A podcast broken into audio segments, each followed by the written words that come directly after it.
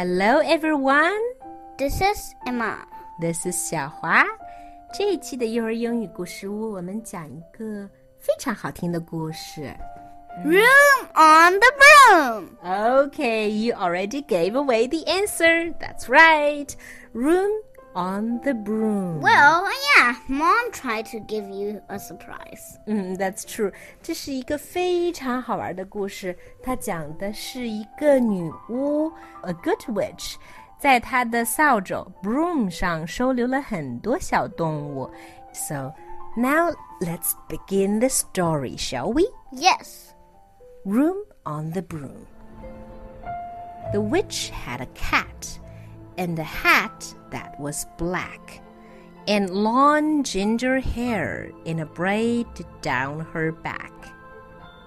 How the cat purred and how the witch grinned as they sat on their broomstick and flew through the wind.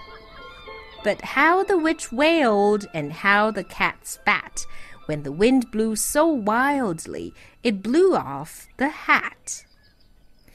女巫养了一只猫，她和猫一起在扫帚上飞行，飞着飞着，女巫的帽子掉下来了。Down! cried the witch, and they flew to the ground. They searched for the hat, but no hat could be found. then, out of the bushes, on thundering paws, there bounded a dog with the hat in his jaws.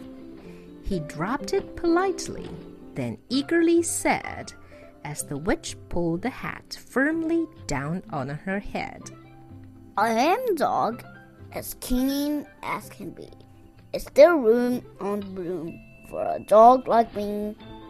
Yes, cried the witch, and the dog clambered on. Actually, the cat wants to say, Yeah, don't come. Mm-hmm. The witch tapped the broomstick, and whoosh, they were gone. 女巫让扫帚降到地面上，跟她的猫找啊找啊，怎么也找不着。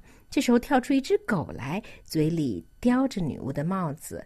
狗跟女巫说：“你的扫帚上有没有地方给像我这样的一只狗啊？”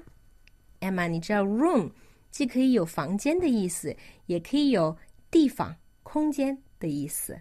那在这里面，room on the broom 可不是指嗯扫帚上的一个屋子，对，不是扫帚上的屋子，是扫帚上的地方，对吧？因为女巫和猫需要在扫帚上腾出一些地方给狗来。So let's keep telling the story. Over the fields and the forests they flew. The dog wagged his tail and the stormy wind blew. The witch laughed out loud and held on to her hat. But away blew the bow from her braid just like that. Down! cried the witch, and they flew to the ground. They searched for the bowl, but no bow could be found. Then, out from a tree, with an ear splitting shriek, there flapped a green bird with the bowl on her beak. She dropped it politely and bent her head low, then said, as the witch tied her braid in the bowl, I am a bird, as green as can be. Is there room on the broom for a bird like me? Yes, cried the witch. So the bird fluttered on. The witch tapped the broomstick, and whoosh, they were gone.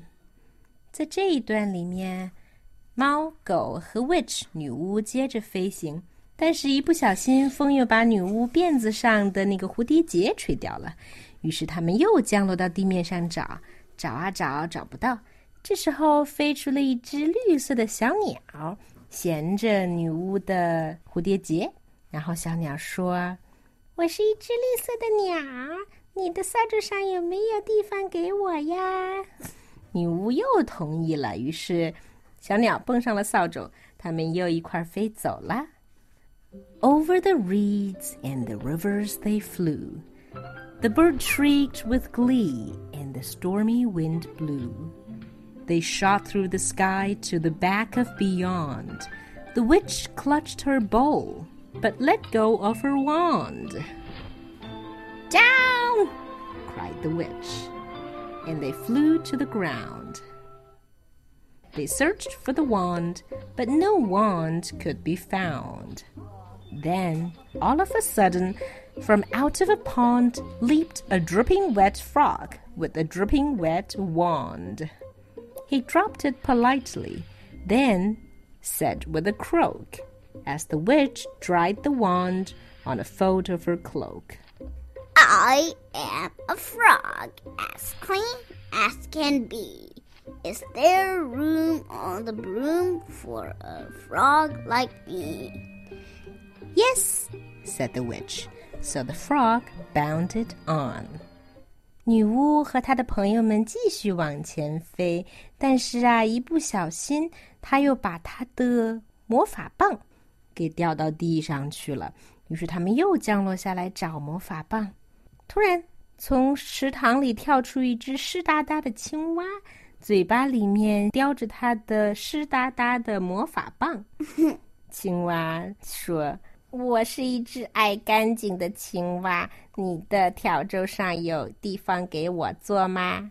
女巫同意了，于是青蛙也跳了上来。Okay, let's call it a day today, shall we? Goodbye, goodbye. We'll tell the story tomorrow. Goodbye, goodbye.